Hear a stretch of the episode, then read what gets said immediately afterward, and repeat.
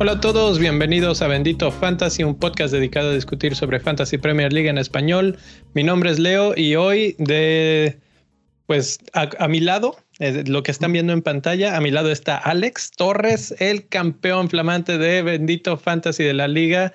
Este año, además, Alex, es el año que más participantes han habido en la mini liga, entonces, pues eh, el campeón con más competidores que ha tenido la mini liga de Bendito Fantasy y Jera que me acompaña para esta entrevista a platicar. Eh, ya platicamos en agosto, pero pues aquí estás, el primer invitado que repite en Bendito Fantasy. ¿Cómo estás, Alex? Todo bien, muchas gracias, buenas tardes. Jera, ¿cómo te va? Hola, ¿qué tal? ¿Cómo están? Buenas tardes. Pues aquí, eh, iniciando, que son ya dos, tres semanas de que se acabó la, la temporada, ya ya, ya descansaron, ya se tranquilizaron después de, la temporadita que nos tocó. Desintoxicándonos todavía. Eh, ni siquiera hay tiempo, ya están los calendarios, ya vienen los precios, etcétera, etcétera, etcétera. Entonces, pues no. A mí me faltan otras tres, cuatro semanas, pero creo que no van a ver. No, eh, bueno, ahorita entramos un poco más a detalle en eso. Quería irnos un poquito más despacio. La, la semana pasada, la, la entrevista pasada, eh, platicamos un montón de cosas, que cómo juegas, cuál es tu estrategia, qué ves, de dónde lo ves, etcétera. Pero colgamos la llamada, bueno, cortamos el, el en vivo, digamos, y de repente nos quedamos platicando otra media hora, Alex. Y, estuvo bien entretenida esa plática y una de las cosas, y no ha cambiado el, el fondo de tu habitación, entonces vamos a poderlo retomar súper bien, porque quería hacer esta entrevista un poquito más sobre ti también, no solamente sobre el fantasy. Estamos, veo que tienes pues una colección de álbums ahí atrás de, de ti. Es este, son acetatos, ¿qué, qué es lo que platícanos sobre lo que hay ahí. Y no, no, sé si va a ser bueno para tu rating, pero este, sí son, son discos de vinil. Este, desde que tenía, yo creo que unos 16, 17 años empecé a coleccionar y, este, y pues junto al fútbol, eh, la música es la segunda gran parte de mi vida. Entonces, pues es, es, lo que colecciono, es lo que básicamente, en lo que gasto la, la quincena. ¿Cuál es tu favorito? ¿Tienes uno de esos que esté ahí favorito o los disco escuchas favorito. Eh, eh, a ver, dame un segundo. Ahorita te sí. Creo que este es mi disco favorito, no tanto por la música, sino por lo difícil de conseguir que es. Este, ah, caray. Es Morrissey, You Are Quarry. You're the Quarry.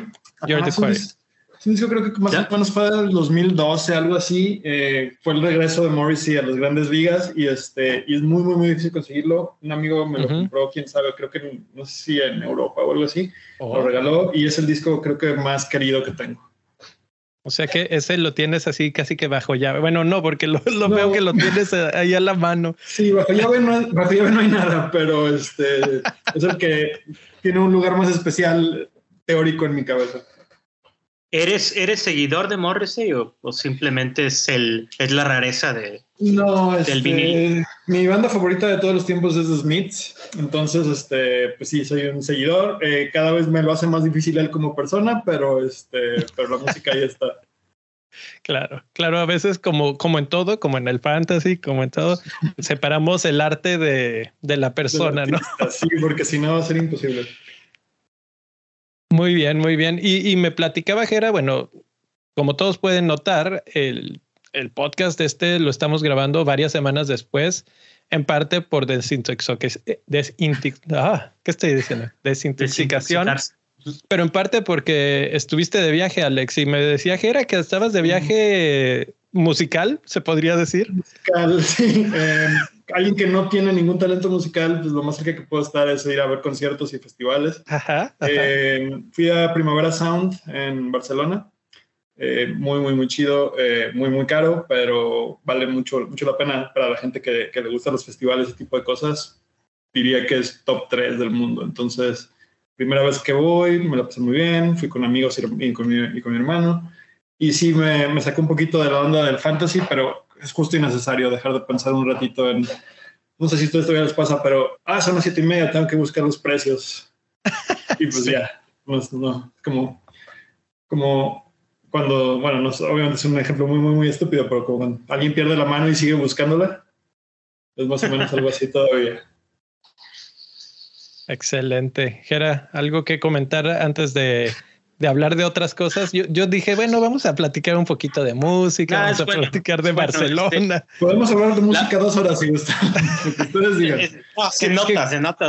la verdad te iba a decir que yo, yo, yo sí soy este seguidor eh, de Morrissey, también me gusta de Smiths. O sea, no, no diré que es de mis bandas favoritas, ni que sé tanto, no creo que me apasione tanto la música como a ti, pero lo asocio mucho con, Incluso lo asocio mucho con, con la época futbolera, ya los 2000, principios de los 2000.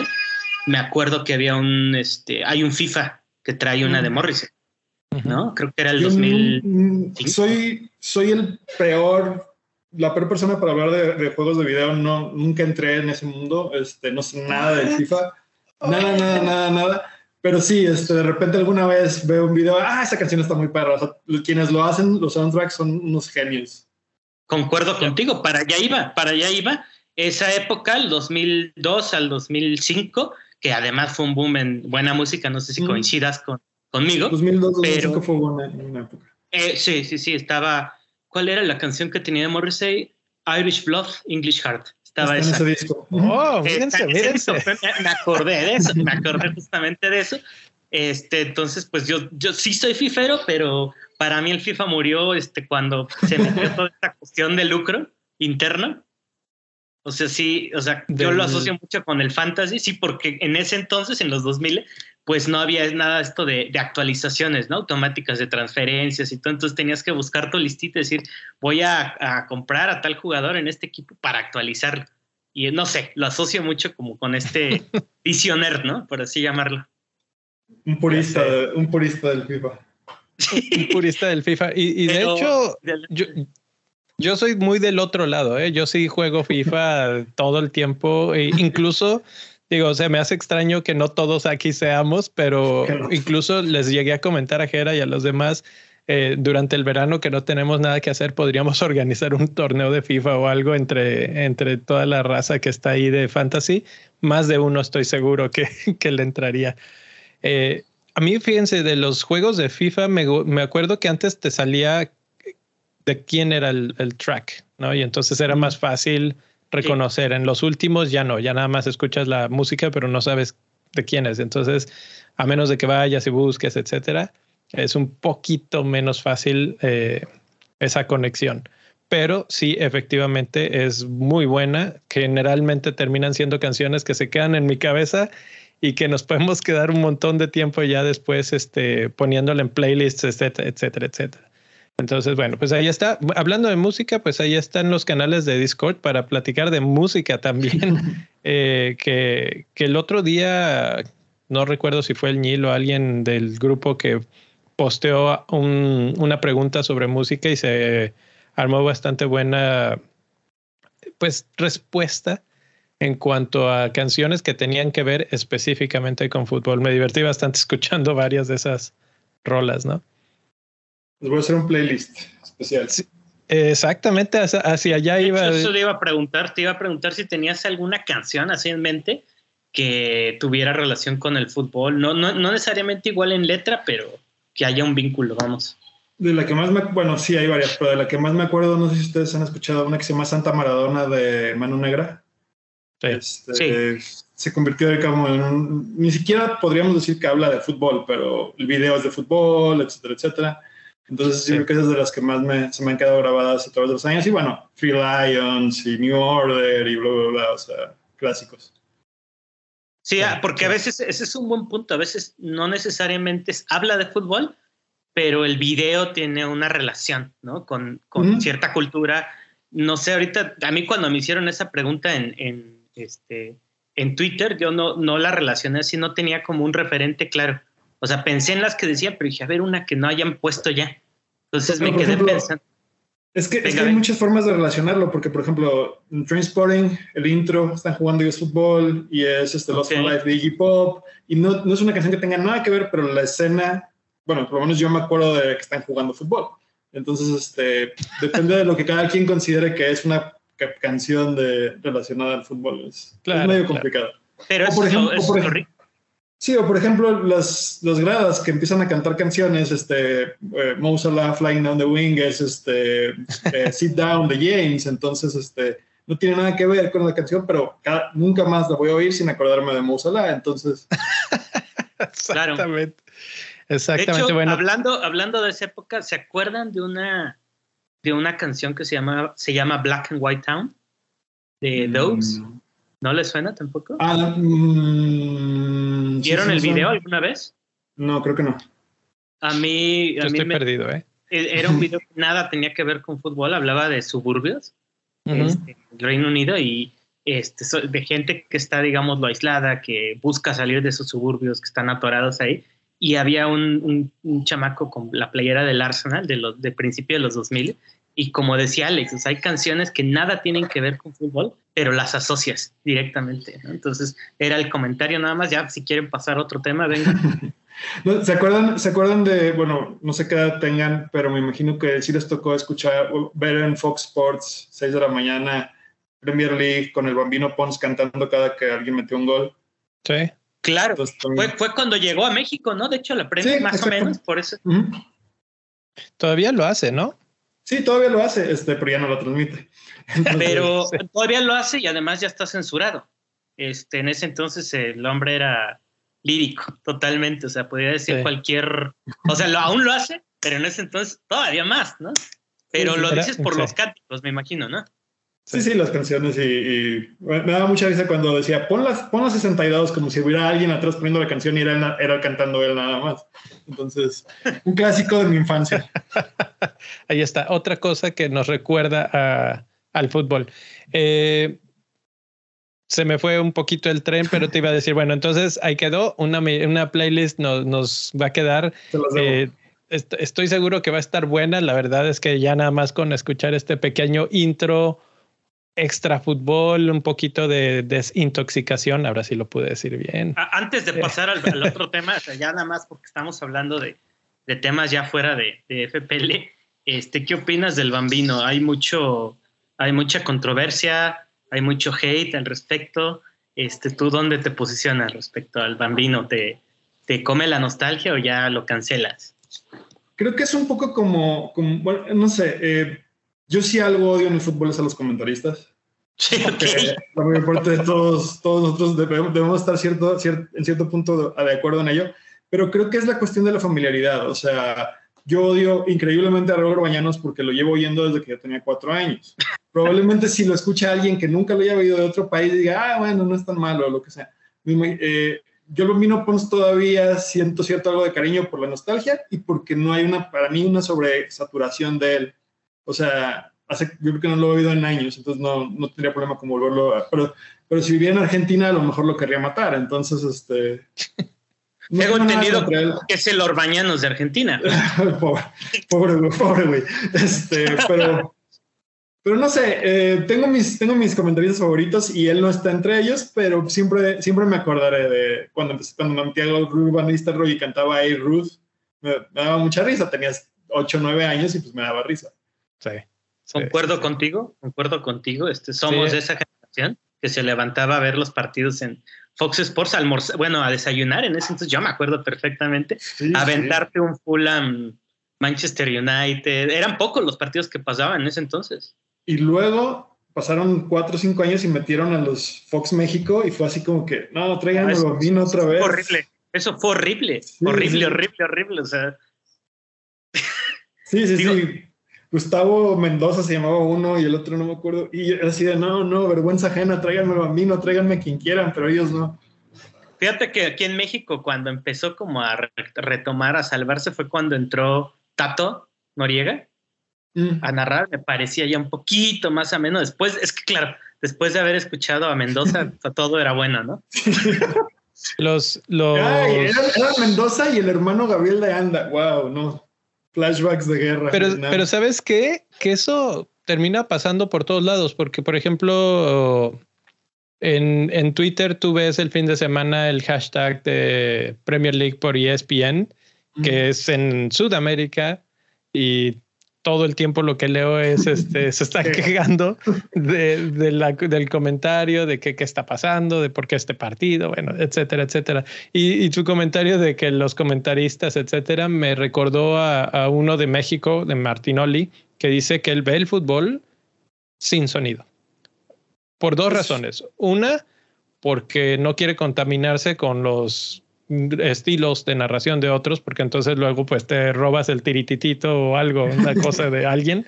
Este, y dos, porque dice es mucho más pacífico. Entonces, eh, por ahí va tal vez un poco el, el concepto. para Yo lo, lo, respeto mucho, se me hace, o sea, en México la mayor parte de los partidos son malos y él me hace reír, entonces Martinoli, lo que él diga va, es parte, es parte de su, de su magia, ¿no? Y precisamente la logra porque no se deja influenciar por este tipo de comentarios de otras gentes que dice, ay, este, ahora está diciendo lo mismo que este otro comentarista o que este otro comentarista. Y, no, sé si, no sé si ustedes opinan lo mismo, pero yo cuando puedo trato de verlos en inglés, eh, directamente de transmisiones, este, ya sea con NBC o etcétera, etcétera. Y creo que a lo, mejor, a lo mejor es lo que les decía, que es la falta de familiaridad, pero Ian Drury se me hace súper bueno, este, Peter Drury se me hace súper bueno, hasta, hasta Cara Harris en sus comentarios, Neville se me hace bastante decente. Entonces, quien, quien se queje de los comentaristas de ESPN, vean, véanlo en transmisión directa y creo que es la mejor. mejor claro. A mí me tocan en inglés y, por ejemplo, la Champions League no, no narra Carragher, pero sí salen los comentarios de medio tiempo de Champions eh, con Mika Richards. Son un show eso par nada más por cómo se burlan entre ellos de ellos mismos, etcétera. Es este, bueno, esa es otra parte de, del show futbolístico, ¿no? Pero es muy, muy, muy divertido. Si no han visto, busquen en YouTube Carragher Mika Richards y las carcajadas de Mika Richards son increíbles. Eh, bueno, ok, ok. Ya relajamos, entramos, ya se rompió el hielo. Eh, pues campeón eh, de Bendito Fantasy este año, campeón también en México. ¿Ya habías quedado campeón de México en anteriores ocasiones? Creo que una vez hace unos cuatro o cinco temporadas. Órale, pues ya repetir en eso y hablamos, no sé si fue ahorita en aire o hace ratito, hablábamos de lo importante es la consistencia, ¿no? No es tanto eh, quedar en el número uno del mundo, sino estar siempre pues arriba, arriba, jugando bien, siendo fiel fiel a un estilo y hasta ahorita pues lo estás cumpliendo, ¿no? Quitando un año que me fue horrible, todos los demás han sido años que puedo considerar buenos y sí, o sea, cada quien va a darle el valor a lo que cada quien quiera darle el valor, o sea, no hay una sola forma de ver la estructura del juego ni cuáles son los objetivos. Pero ¿qué es lo más difícil? 10 años seguidos con un buen nivel, eso es lo más difícil que hay. El, el programa pasado, que fue en agosto, estábamos hablando de la jornada 3 y te preguntábamos qué, qué consideras como, como éxito y nos decías, ah, pues quedar del 100 mil del mundo para arriba, ¿no? Y creo que en ese aspecto lo has estado cumpliendo. Este año empezaste en un punto más o menos, pero conforme fue avanzando la, la temporada, lo que, lo que veo en tu gráfica, en la progresión, es que fuiste escalando, escalando, escalando, escalando, hasta que te metiste hasta la cocina, como dicen aquí, ¿no? Ha sido mi mejor año definitivamente y creo que ha sido el primero en el que jamás sentí que estaba en una posición en la que no debería de estar. O sea, inclusive al principio creo que mi primera jornada fue medio millón, pero pues es la primera jornada. O sea, ¿quién, quién va a hacer algún análisis de eso? Eh, y, y, en general ha sido un, fue un muy, muy, muy buen año, em, consistente, difícil porque pues la pandemia y todo, pero, pero sí, eh, estoy súper, súper satisfecho con lo, cómo, cómo jugué y, y los resultados. Ahorita que mencionaste, iniciaste en 500 mil o por ahí. ¿Qué tan importante crees que es el arranque? O sea, tener un muy buen equipo o un equipo que no te deje muy atrás, que no empieces en lugar 3 millones y que en la segunda semana sigas en las 2 millones y cacho, que empieces alto. Pues Eh, te da una base para, para, lanzarte al juego, pero yo creo que nadie debe preocuparse de dónde está hasta la jornada 10. O sea, si en la jornada 10 estás atrás, afuera de los 3 millones, ok, ya empieza a pensar en diferentes alternativas para hacer cambios. Pero un inicio mediocre, si le quieres llamar, para mí se me hace un inicio bueno. O sea, el chiste es tratar de, de establecer una base para en las últimas jornadas con los chips, con la gente que empieza a desesperarse y volverse loca porque no está en el lugar que quería estar, etcétera, etcétera, una buena, una buena estrategia te va a ayudar a, terminar en un lugar más o menos decente. Pero bueno, volvemos a lo mismo. Cada quien tiene una idea diferente de lo que es un lugar decente, lo que están buscando, etcétera, etcétera. También, también muchas veces, otra cosa que platicamos en, en la primera entrevista fue que a veces uno empieza a desvirtuar el pensamiento porque en lugar de pensar si estás haciendo las cosas bien, te comparas contra el líder de tu mini liga. y, a lo mejor van tres jornadas y te está sacando 20 puntos y ya empiezas a tomar decisiones desesperadas o locas porque te saca 20 puntos en la tercera jornada. Cuando si te enfocas a lo mejor en tu juego, tu juego va bien. Puede ser que a lo mejor tu, tu misión después de cinco o seis jornadas está dentro de los 300 mil y a lo mejor estás adentro, pero como hay alguien que, que está jugando mejor que tú en tu mini liga, empiezas a tratar desde, a buscar diferenciales desde la jornada 4, jornada 5, y cuando te das cuenta, ya esos 20 puntos se convirtieron en 100 para la jornada 15 y, y ya no estás en el lugar que querías estar. Por, por, lo que hablas, por lo que hablas, este, uno podría decir, a lo mejor suena muy jalado de los pelos, pero que hay madurez en el fantasy. O sea, eh, a la hora de tomar decisiones, este, no es gratuito, o sea, no es gratuito que la mayoría de los jugadores que son buenos o, sus mejores temporadas los tienen por ahí de los treinta y tantos años. No es gratuito. O sea, por ejemplo, Fabio tiene 39, 40 años, entonces alcanzan como un pico porque también yo creo que es maduro, hasta cierto punto es madurez. O sea, lo que tú decías, no me voy a volver loco porque alguien que conozco, porque esta persona está en mi liga, me va matando por 50. Yo voy a ser fiel a, ni siquiera a mi estilo, sino a lo que yo considere en ese momento que es bueno, ¿no? Entonces, este, por ahí, pues te felicito. Ya ahorita ya te iré, iré. Fui platicando con, este, contigo a lo largo de la temporada de repente, pero te dejo hablar. Venga.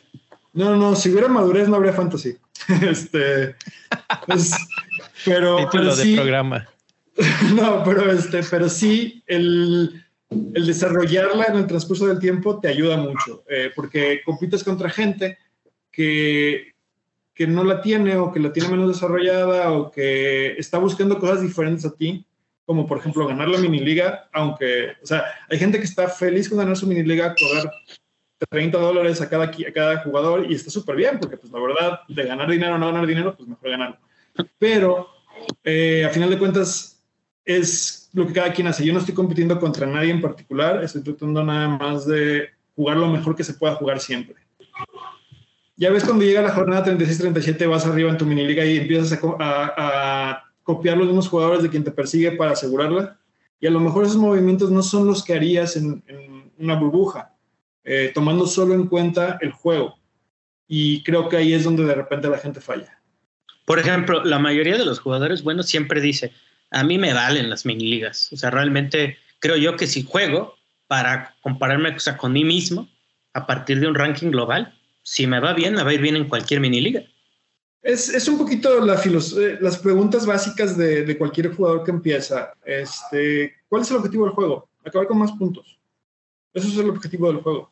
Si tomar hits te ayuda a eso, son buenos. Si no tomarlos te ayuda a eso, es buena decisión. Si este, capitanear a alguien con bajo este, overall ownership eh, te ayuda, o sea, ese es el punto. Cuando empiezas a tomar decisiones diferentes a mi objetivo es maximizar eh, eh, los puntos, empiezas ya a cometer errores que, que, a lo mejor en, un, en, una situación diferente no hubieras cometido y que te hubieran dado un resultado total y absolutamente diverso a lo que, a lo que terminas recibiendo. Yo recuerdo que nos comentabas un poco en aquella entrevista que decías, yo no me, bueno, no tenías mini liga en particular, empezaste con una de amigos, etcétera, y poco a poco se fue deshaciendo, ¿no? Y ahora, eh, pues ya juegas exactamente como dice Jera, eh, pues contra ti mismo y avanzar, ¿no? Pero poco a poco, por ejemplo, en la mini liga de Bendito Fantasy te vimos subir del 15 al 10, al 9, al 8. De repente le echabas un ojo a alguna de esas mini ligas como esta para decir si hago de repente una buena jornada aquí, brinco al 3, al 1 o, no. o sea, la revisaba, pero no para basar ningún tipo de decisiones. Era nada más informativa para saber cómo en general voy respecto a, los demás jugadores. Y muchas veces, eh, al simplemente ver ciertos nombres, empiezas a, a entender las filosofías de juego de cada quien y a lo mejor dices, esto no se me ha ocurrido y lo puedes empezar a agregar a tu arsenal de, armas, digamos. Este, pero, pero así como pensar de eh, tengo que estar en tal lugar en tal jornada, no. O sea, era básicamente el juego me va a llevar a donde, donde me va a llevar. Este, si es el primer lugar, muy, muy, muy chido, pero si no es el primer lugar, eh, jugué intentando llegar a él. Simplemente eso es lo, máximo que me puedo pedir a mí mismo. Em, y sí, como dices, este, creo que fui muy, muy, muy este, estable durante la mayor parte del juego. Creo que por ahí de la jornada 16 o 17 como hasta la 33 viví en una zona muy, muy, muy establecida, ni muy arriba ni muy abajo respecto al top 10. Y al final, con ciertas decisiones que algunos llamarán suertes, otros, otros lo llamarán este, estrategia, etcétera, etcétera, pues ya llegué a donde, terminé. Ok, vamos a platicar de tu equipo. Eh, en pantalla está el, pues el mejor equipo, digamos, que tuviste o los que te dieron más puntos. Y los voy a leer para los que nos siguen por el podcast. En portería, pues Sánchez. Y vamos haciendo un pequeño, no, no, no los leo y ya. Eh, me acuerdo la vez pasada cuando platicamos que nos dijiste, tengo a Sánchez de portero y me voy a quedar con un portero barato y ahí estoy bien porque eso me va a ayudar a tener mejores jugadores en el resto del campo. Y pues se cumplió, ¿no? Sánchez te termina entregando 91 puntos, pero vamos a ver el resto del equipo y lo que te permitió esa filosofía. Igual, igual déjame nada más interrumpirte rapidísimo, Leo. Sorry. Dale, dale. Este, sí, yo desde un principio dije 4.5 y si hubiera 4.4 y este, porque ya no me importa. Y recuerdo como si fuera ayer el día que hice mi Walter, creo que fue de jornada 4, en la que había un debate si Ramsdale iba a ser portero del Arsenal o no iba a ser portero del Arsenal. Y yo había comprado, dije, voy a tener Ramsdale, está bien. Y dos segundos antes del, dije, no, me quedo con Sánchez. Grave error. O sea, Ramsdale era la decisión correcta, pero bueno, al final de cuentas es eso, 4.5 y hacia adelante. Ahora, si tú pudieras, bueno, ahorita que ya viviste esta experiencia, ¿cambiarías ese punto de vista de rigidez o te quedas con los de 4.5, aunque de repente aparezca un Ramsdale de 5 que dices, oh, este se está robando los, los reflectores y creo que sí puede convenir? Ramsdale empezó en 4.5 eh, este año, este, porque iba a ser suplente en teoría. Em, no, yo me, yo me quedo con la filosofía de 4.5. Si por alguna razón del destino hay un 4.5 del top del Big Six, ese, y si no, pues buscar un portero que, tenga que, tenga una faceta dominante, ya sea o ir por alguien que va a recibir muchísimos disparos o alguien que eh, sea muy, o sea, que tenga unas muy buenas estadísticas en casa o cosas así. En el caso de Sánchez era, tenía un muy buen eh, goals expected against este, en casa el año pasado. Fue medio decepcionante al principio, pero empezó a componerse más o menos a la mitad del año. Pero conclusión, conclusión, gasta lo menos posible que puedas en porteros. Eh, aprovechando aquí, hago la interrupción. Este, leía recientemente, ni recuerdo en qué, en qué zona de Twitter, pero se hablaba de qué tan, qué tan poco útiles son los porteros caros en un equipo que aspira a ganar en Fantasy Premier League. O sea, realmente qué tan atractivos son como activos vamos al ser tan costosos y al rendir tan poco en relación con su, con su valor, ¿no? Entonces, ¿qué opinan de esto? ¿Ustedes creen que para hacer el juego un poquito más equilibrado los deberían bajar o, o consideran que debe seguir como está? Y, y porque atrae mucho a, los llamados casuals. Casi, casi como casual es, es regla irte por Ederson o Allison. Déjame te agrego algo a esa pregunta porque hace rato lo mencionó, mencionó Reddit Alex y últimamente he andado metido en el Reddit y alguien puso esa pregunta en las últimas 48 horas. qué tanto ven que los puntos de salvadas para los porteros alejan a los, a los casuales, que son así de que, ay, es que ahora también tengo que andar fijando que si cuántas salvadas tiene este cuate, etcétera, etcétera. Eh, en mi percepción, no mucho. Realmente los casuales ni siquiera se fijan en eso, pero eh, entra un poco en este tema, ¿no? Yo estoy muy, muy, muy contento con que, con que tengan el precio que tienen y con que la gente que va por ellos vaya por ellos, porque simplemente es ventaja competitiva de quienes no lo hacemos. Este, un portero tiene un techo muy, muy establecido, no lo va a pasar por más que sea el portero del City, etcétera, etcétera. Y a final de cuentas, quitando la parte de, ok, no va a haber rotación, no hay ninguna otra situación que, que, tenga sentido, por, por, la que tenga sentido comprar o gastar más de seis en un portero. Puedo llegar a entender quien diga, ok, voy por un portero de cinco, hay casos específicos, pero, pero fuera de eso, no, es, no creo que sea la estrategia ganadora. Correcto, correcto. Y, y, voy a hacer algo muy sincero y es así como que un, algo que no lo, sé, no lo escuché, aunque bueno, lo, lo platicamos en aquella entrevista. Dijiste, yo no creo en Tottenham, a Tottenham no le creo nada. Lloris no, este sí era uno de los top 3 o top 2 en ese, ese día que platicamos y dijiste, no, no, no, no. Por alguna razón metí a Lloris en mi equipo y fue el error más horrible que cometí porque desde ese momento y en adelante, como por las siguientes 10 jornadas, Spurs perdía, lo goleaban, les hacían de todo y perdieron totalmente. O sea, lo que yo había visto en Lloris desapareció pues, y boca de profeta, Alex, que dijo. Pues creo, que, creo que en ese entonces lo acababas de meter o acabamos de usar. Lo acababa. No, lo acababa yo de meter. Tú tenías a Yori, este Alex está, era fiel con Sánchez. Y yo tenía, me acuerdo que yo tenía Raya, que no sabía su oscuro futuro en ese entonces lo que iba Raya, mientras vivió fue una muy buena, buena jugada. Sí, no, excelente.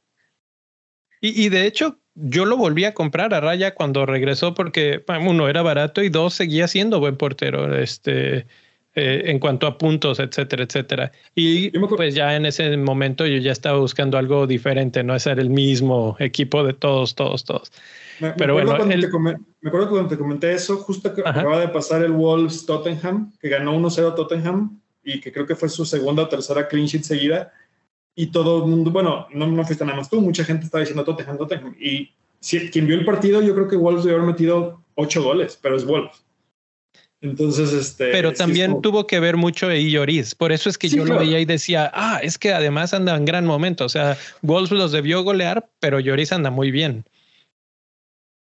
Entonces, ese, ese fue mi, mi motivación que dije, mira, Nuno va a ser de esos entrenadores que, que suelen ser defensivos, que, que, va a terminar arreglando al equipo. Y si Lloris además anda así, a, a, Spurs no le van a meter gol nunca. ¿Y qué?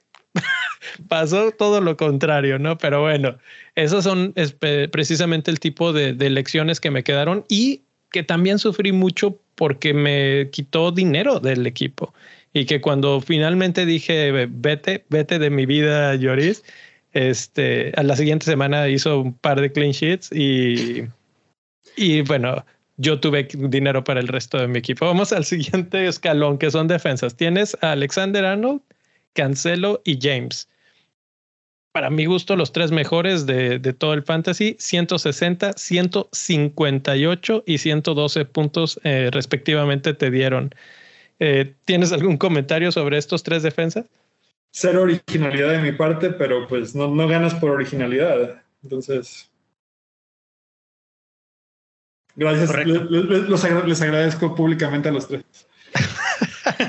no, es que sabes qué? que una parte del fantasy es ser poco original, es copiar lo que tienes que copiar y no tratar de inventar el hilo negro y decir, no, sí, en lugar de Salah voy a ir por Mané, ah, en lugar de Alexander Arnold voy a ir por Matic porque anda bien también, etcétera. Porque finalmente los que son del precio que son, pues hay una razón y ahí está. Alexander Arnold otra vez, este, un montón anananal de puntos. Cancelo le pisó los talones, por lo menos en tu equipo, pero habría que ver cuánto tiempo los tuviste a cada uno, ¿no? Muy probablemente menos tiempo a uno que al otro. Entonces, pues ahí está. Esos tres me parece que van a volver a ser template. Habrá que ver. ¿Crees que Alexander Arnold suba de precio otra vez y se vuelva uno de esos casi mediocampistas en cuanto a precio? A mí, me cuesta mucho trabajo creer que va a haber un defensa de 8 millones, pero todo el mundo está muy convencido de ello. Entonces, pues es una, es una posibilidad. creo que, ¿Cuál fue el último precio de Alexander Arnold? 7.5 me parece. Eh, empezó en 7.5 la temporada y creo que sí llegó a final de cuentas a 8.3 por ahí, eh, en la jornada 38 y al final.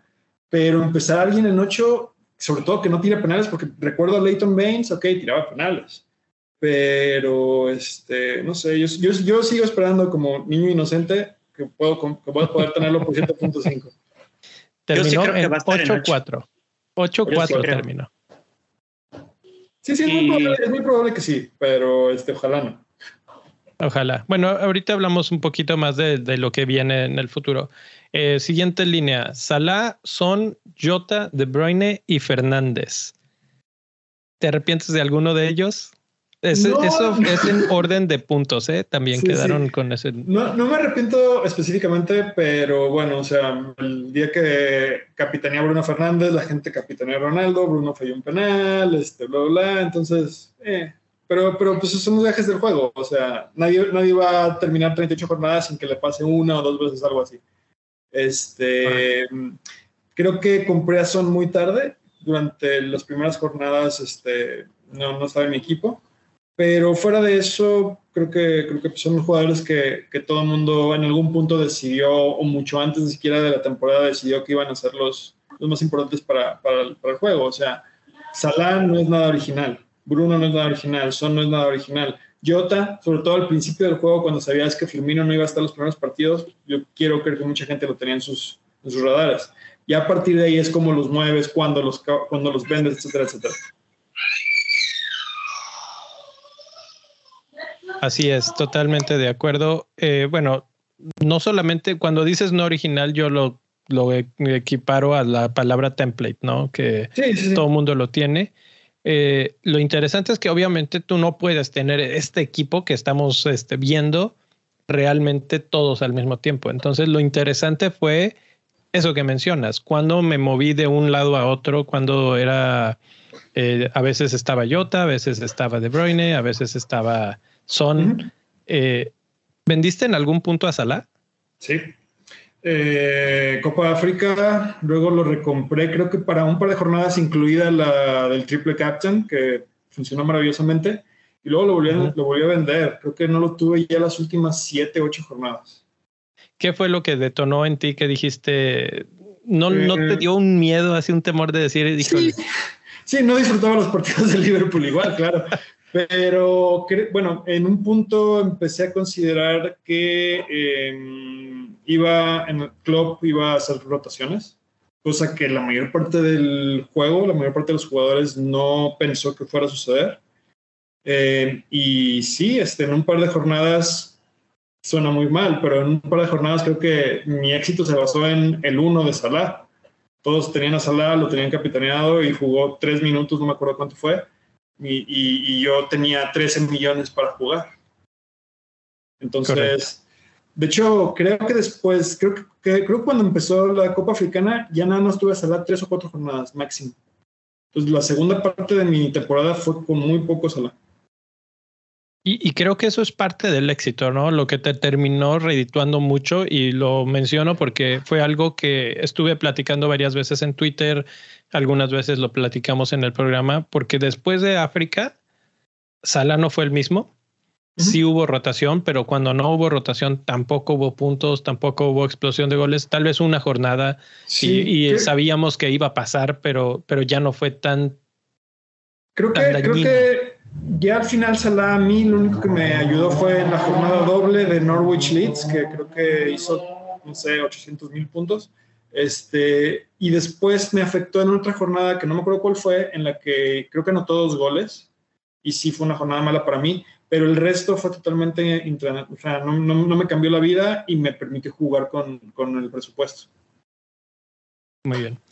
Y este, en la yo quisiera comentar acá, perdón, rápido. Dale, dale. Este, igual aquí, ¿qué piensas de, eh, porque por lo que analizamos ahorita, gran parte de, éxito, de tu éxito se debe justamente a que tuviste a los menos originales, como ya dijimos, sí, pero los tuviste en el mejor momento y en el mejor momento para capitanearlo. Te iba a preguntar, este, ¿crees que en general en, en el promedio de jugadores de Fantasy existe un sesgo respecto a los jugadores premium? O sea, porque he visto que hay mucha gente que dice, no, yo soy totalmente de Son, no de Kane o de ¿Qué te gusta en, este, en su momento? Mané y no Salah, etcétera, etcétera. Creo, creo, que, creo que sí, pero es más que en los jugadores de fantasy, creo que es en el ser humano en realidad. Este, sí, en general, yo creo que si, por ejemplo, a mí me fue muy, muy, muy bien con De Bruyne. La mayor parte en, en la jornada de los cuatro goles. Puede llegar a haber personas que digan, ah, tengo que mantenerlo para toda la vida. O sea, hay un cierto grado de de, disonancia cognitiva en el sentido de es, es, lo mejor que me ha pasado, es lo mejor que me ha pasado en el juego, este, y lo tengo que tener en mi equipo porque va a volver a repetirlo y, y, un poco es al revés, o sea, no va a volver a anotar cuatro goles nunca. Entonces, este, es, creo que los mejores jugadores, como tú lo mencionaste ahorita, es decidir exactamente el momento de salir de alguien y de entrar con alguien, este, y no casarte con alguien, o sea, eh, las personas, a mí algo que se me hace inconcebible en el juego es cuando dicen, yo nunca tomo hits, o yo siempre tomo hits, o yo nunca voy a tener a este jugador en mi equipo, o yo siempre voy a tener a este jugador en mi equipo, o yo le voy a tal equipo, así que nunca voy a tener a nadie de ese equipo, o al revés, o yo odio al Manchester United, nunca voy a tener a nadie del Manchester United. Cuando entras ya en absolutos, te estás quitando herramientas para, para, para lo que se supone que es el juego, que es la maximización de puntos. Estás hablando de algo que no solo aplica el juego, sino aplica en un buen de cosas, ¿no? En general. Sí. Sí, eh, está súper bien tener tus principios, pero si los principios son obstáculos para un objetivo, o sea, no, no creo que sean tan, tan sea tan, tan bueno tenerlos en el aspecto romántico. O sea, porque ¿cuántas veces has visto en los foros o en las discusiones? No, es que yo nunca voy a comprar a alguien del City porque yo soy del United desde que tengo cuatro años. Sí. Sí, yo tengo varios amigos así. y, está bien, digo, ellos claramente nada más están jugando para estar ahí, pero no para, para nada más, no competir realmente, porque pues eso es como jugar este, con una mano atada a un pie, una cosa así. Eh, sobre todo cuando hablamos de jugadores pues de alto, alto calibre. Eh, Pero volvemos a este punto, perdón, perdón que te interrumpa otra vez, antes de pasar, volvemos a este punto de, por ejemplo, lo que decías de Sala ahorita, o sea, no lo tuviste cuando muchos temieron no tenerlo. Y pues al final eso es... Y, yo lo tenía también, o sea, no es una decisión de, ah, voy a salir de Salah y va a ser todo perfecto, no, o sea, yo te lo juro, no había momento más feliz en mi, triste. No momento más feliz en mi vida que ver la alineación de Liverpool y verlo en la banca, porque si no, era un sufrimiento total y absoluto. Y, yo también tengo mi lado irracional, o sea, es que si no lo veo, a lo mejor me ayuda, es que si lo veo, a lo mejor me ayuda, es que si a la mitad del partido le cambio al otro canal, etcétera, etcétera. Tonterías, pues. Claro. Pero, pero por lo que mismo, nunca está 100% seguro de una decisión y, y hay riesgos, o sea, nunca vas a poder tener a todos los jugadores que quieres tener, a menos que tengas un equipo de 60, de 60 personas. Siempre vas a tener que vivir con el riesgo de que un día Bowen te va a destruir y al día siguiente te va a destruir otro jugador. No puedes tenerlos a todos. Exacto, esa es una, una, máxima, ¿no? Del fantasy no puedes tenerlos a todos. Ya para cerrar el punto y continuar, este, si han escuchado la expresión te falta criterio, en tu caso fue lo opuesto, este, ganaste por criterio, por tener un criterio en ese momento, entonces eh, seguimos con la, línea, me parece ofensiva, ¿verdad, Leo? Es, los delanteros que va a continuar por esa línea de conversación, porque son Kane y Antonio. Y aquí me parece interesante porque ninguno de los dos, y se ha mencionado hasta el cansancio, que este año los delanteros, y ya no es el primer año, han bajado mucho, no es, no hay, no es fácil, hay muy pocos delanteros que valgan la pena y de repente ni Kane ni Antonio fueron de toda la temporada. Antonio inició muy bien. La primera vez que platicamos, Antonio era todo. Y de hecho lo, lo platicamos, ¿no? Decíamos, eh, no creo que dure, pero pues hay que estar ahí mientras dura, etcétera, etcétera. En ese tiempo Kane no, no figuraba. Y luego, al final de la temporada, el que figuraba era Kane y no Antonio. Entonces, es otra vez ese momento de ver, ok, cuándo es el momento de tener a uno, cuándo es el momento de tener a otro. Y si vemos otra vez tu equipo, pues vemos que maximizaste esos, esos puntos eh, en base a tenerlos en momentos adecuados. Uno te dio 123 puntos y el otro te dio 114 puntos. Sí, sí, en un principio, Antonio, creo que fueron 10 jornadas de 12 goles, 6 asistencias, algo así.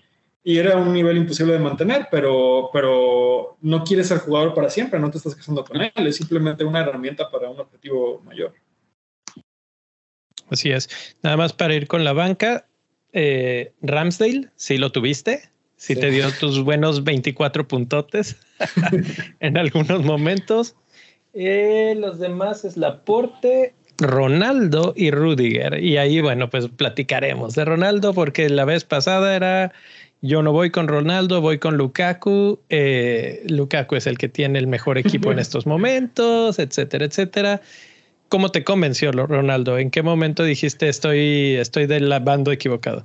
Jamás me convenció Ronaldo, pero la, pero la alternativa a Lukaku también fue terrible. O sea, estábamos discutiendo entre morir quemado y morir ahogado. Este, yo Ronaldo lo, compré, eh, creo que también lo hablamos, no me acuerdo exactamente el número de la jornada, pero que habrá sido 15, algo así que dijimos cuando cambia el calendario de, sí, sí, sí.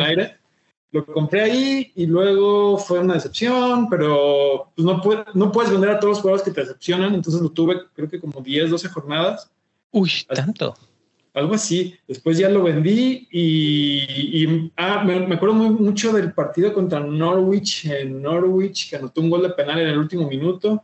Creo que fue el único bueno que hizo en mi equipo. Después lo vendí y empezó a meter goles. Este, Y fue, bueno, fue de Cristiano Kane y bueno, pues no, tampoco, tampoco lloré tanto porque Kane empezó a agarrar ritmo y más o menos estuvo parejo. Tener uno o el otro no hubiera cambiado demasiadas cosas en mi, en mi resultado final. Y sí, eh, Lukaku fue yo creo que la decepción del año. Era lo que te iba a preguntar. Mencionabas decepciones. ¿Es el que más te desilusionó? ¿Decepción? ¿Yo? yo creo que sí. ¿O hay alguien que le gane? todo el mundo tiene, todo el mundo tiene sus, este, sus jugadores que odia. O sea, la mitad del juego odia a Diñe, la otra mitad del juego odia, no sé, a Gaviadini si todavía estuviera aquí. Pero, este, pero yo, creo que, yo creo que el resultado contra expectativa Lukaku sí fue muy, muy, muy triste. Un caso muy, muy, muy triste. Yo sí esperaba, te juro, yo esperaba, no sé, 18 goles, 4 o 5 asistencias, algo así. Y no funcionó. No funcionó. Eh, ahora en pantalla estamos viendo pues tu historial de cambios, cómo se veía tu equipo en todas las jornadas. Y, y está, por ejemplo, interesante, tuviste a Lukaku cuatro jornadas, dos puntos, dos puntos, dos puntos, dos puntos, y dijiste, vaya.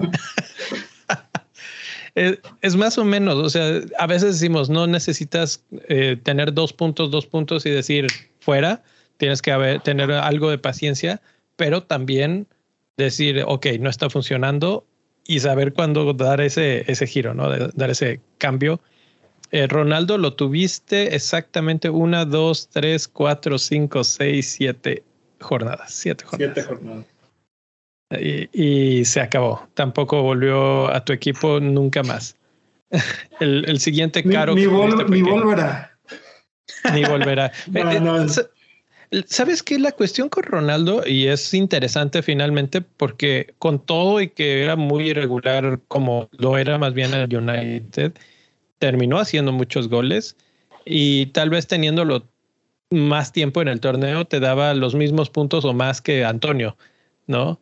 Eh, pero era demasiados recursos eh, ahí para lo que de constancia. y, también es un empejismo, ¿no? O sea, de repente, o sea, uno lo traiciona un poquito, ¿no? Ver en retrospectiva las cosas y dice, chin, si lo hubiera dejado todo este tiempo, este, tendría tantos puntos, pero volvemos a lo que se discutía hace rato, o sea, lo que tú buscas es agarrar momentos, no estacionarte, ¿no?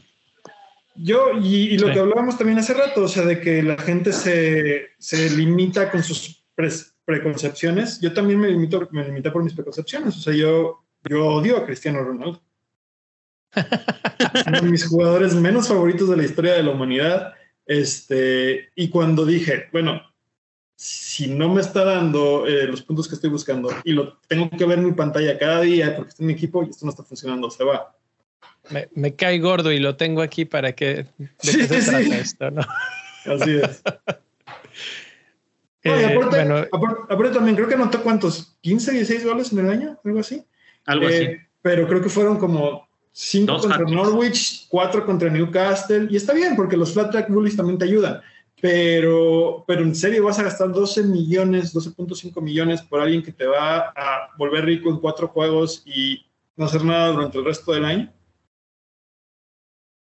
Sí, eh, yo, yo pienso parecido. Sí, porque aparte es otra cosa. Este, si lo tienes, es una tentación muy grande para capitanear. Y tú necesitas que tus capitanes este, sean muchísimo más este, consistentes que, que si por darlo le voy a anotar tres goles y si no por darlo no va, no va a pasar nada. Correcto. Eh, aquí en todos estos datos, por cierto, los he estado sacando de la página fploptimize.com, diagonal highlights hasta ahorita sigue funcionando todo bien porque el FPL no ha borrado su base de datos del año. Entonces, si quieren ir a realizar la misma, el mismo análisis de forense de su equipo, pues ahí, ahí pueden ir a verlo. Y lo interesante es que Certal, que es el que hace esta página, le ha seguido metiendo cosas. Por ejemplo, esa gráfica de los cambios y cómo fueron fluyendo en tu equipo es un poco difícil de leer. Le tienes que meter un ratito de tiempo para, para seguir el hilo, pero te da mucha información. Y últimamente agregó otra más que esta me encantó porque lo que te está enseñando es cómo iniciaste, dónde metiste tus wildcards y tus free hits, etcétera, etcétera. Y por ejemplo, tu primer equipo eh, inició con este 90 puntos, una cosa así, y el la segunda jornada no lo tocaste. Dijiste, así nos vamos, sigue igual, y en las siguientes dos moviste bien poquito al equipo. Mantuviste cuatro jornadas casi el mismo equipo intacto.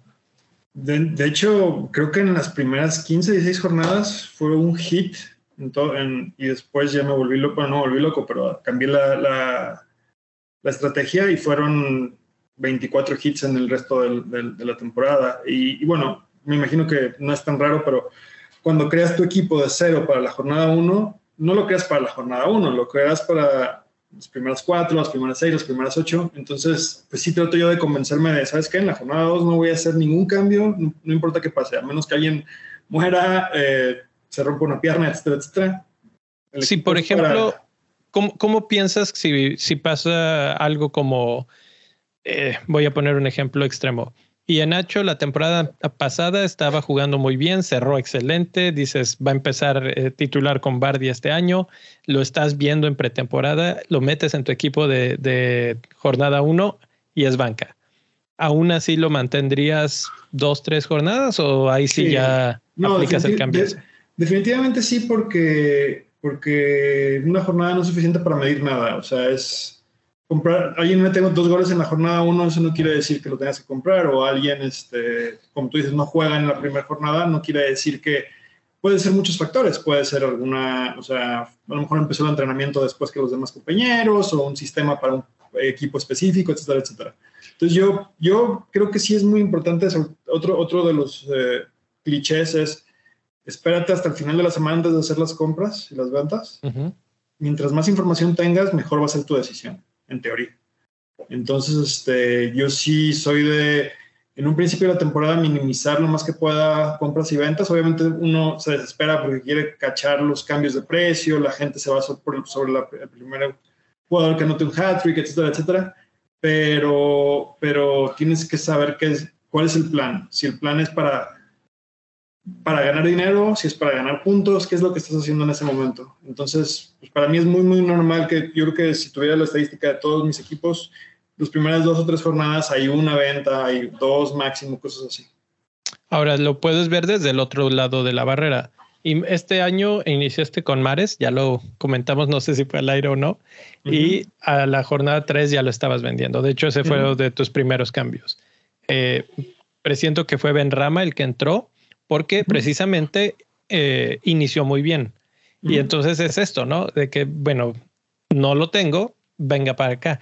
También Antonio estaba en ese gran inicio, nada más que tú sí iniciaste con Antonio. Pero si de repente ves que tu equipo le falta Antonio, le falta Benrama, le falta, no sé, eh, qué otro jugador, Diogo Jota, que iniciaron bien el torneo, ahí no, digo, no, no te pasó en este caso, y creo que eso fue clave para, para el éxito, pero cuando ves un equipo así, ¿no te da la tentación de Wildcard jornada 3? Jornada 4. la, tentación siempre está, y creo que hice wildcard en la jornada 4, no, me acuerdo. Jornada 4, 5 le hiciste 5. Jornada 5.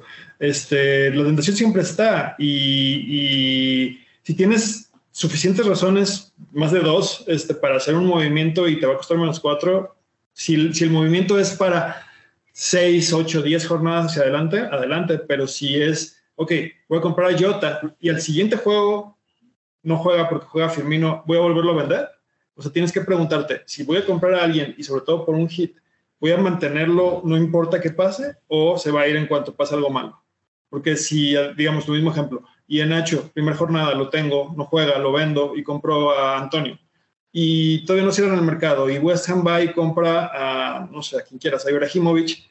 ¿Qué voy a hacer? ¿Voy a vender a Antonio porque lo acabo de comprar o voy a aguantarlo a ver qué, qué sucede con él? Entonces esa es la cuestión. Si, si mi único afán es comprar el jugador que todos están comprando, creo que no es suficiente razón. Pero si mi afán es comprar el jugador porque todos lo están comprando, uno, porque tiene sentido para mi equipo, dos, y porque lo voy a tener cinco, seis, diez jornadas, ok, no hay ningún problema. Pero creo que los análisis no siempre son así. Los análisis son más del lado de metió dos goles, van, metió dos goles ayer, va a meter dos goles la semana que viene. Y eso pasa pocas veces. Sí, de hecho, te este, interrumpo aquí. Eh, justamente lo que me llevo de, esta, de este fragmento de, de la entrevista es, es, hay que tener cuidado al hablar de absolutos, ¿no? Porque hay gente que, por ejemplo, eh, acaba la temporada, comienza a reflexionar y dice, no, es que, ¿sabes qué? Y eso lo, lo platicábamos, ¿no? En Bendito hace poco, hace relativamente poco. usé la wildcard muy temprano. La neta me, me precipité, lo usé en la 3, 4, 6. Me debía haber esperado a la 13 pues realmente no sé qué opines, pero no, no existe como tal un momento ya predeterminado. O sea, todo va a depender de cómo reacciones y cuándo.